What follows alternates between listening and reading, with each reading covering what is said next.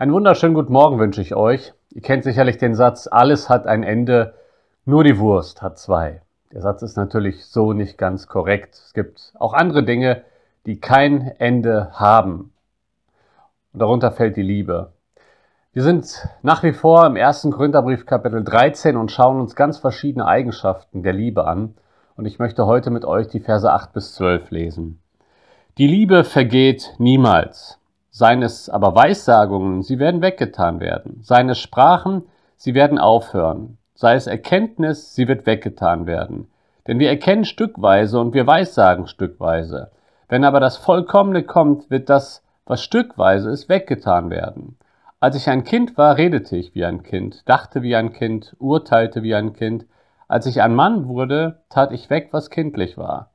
Denn wir sehen jetzt mittels eines Spiegels undeutlich dann aber von Angesicht zu Angesicht.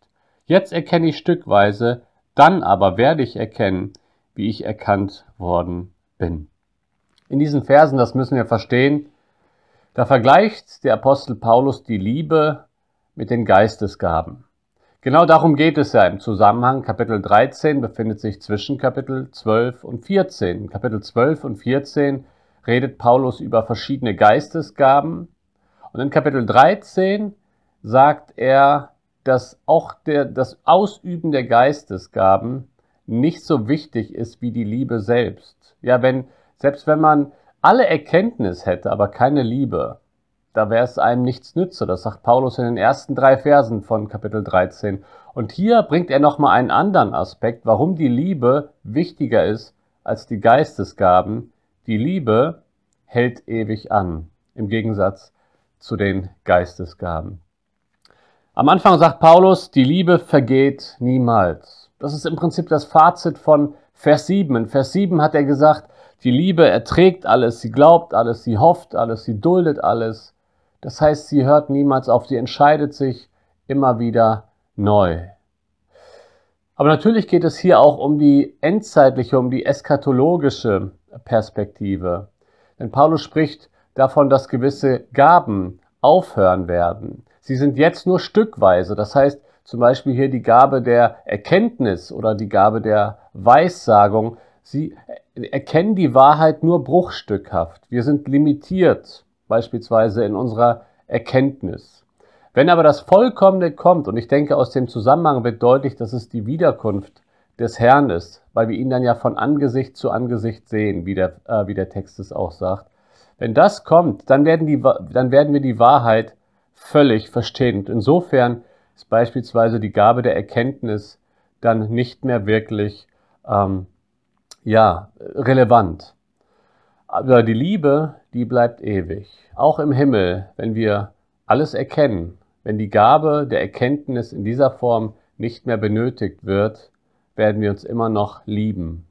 Und das wird auch im Himmel eine ganz entscheidende Eigenschaft für unser Miteinander sein. Und so sagt Paulus, deswegen ist die Liebe wichtiger. Die Liebe hat einen höheren Stellenwert als die Gaben.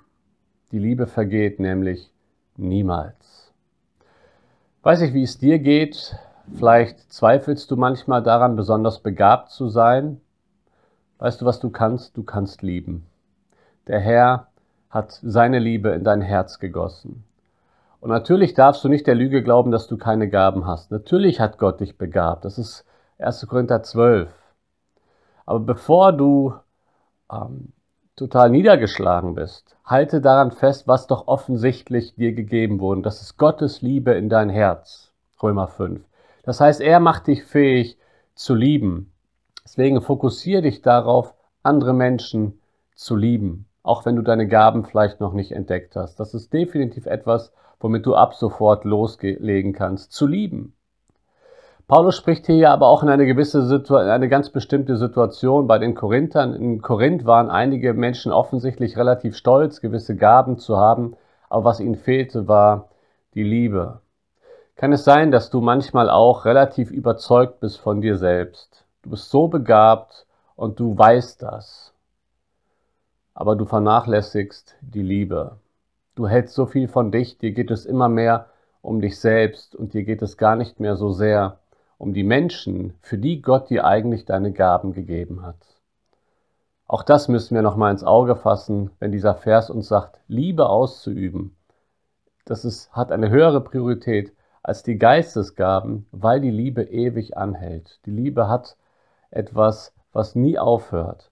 Und damit sollten wir auch hier schon äh, nicht nur beginnen, das sollten wir hier ausleben. Deswegen stell dir heute die Frage, kann es sein, dass ich manchmal einen großen Stellenwert auf meine Gaben lege, dass ich vielleicht sogar stolz geworden bin aufgrund meiner Begabung?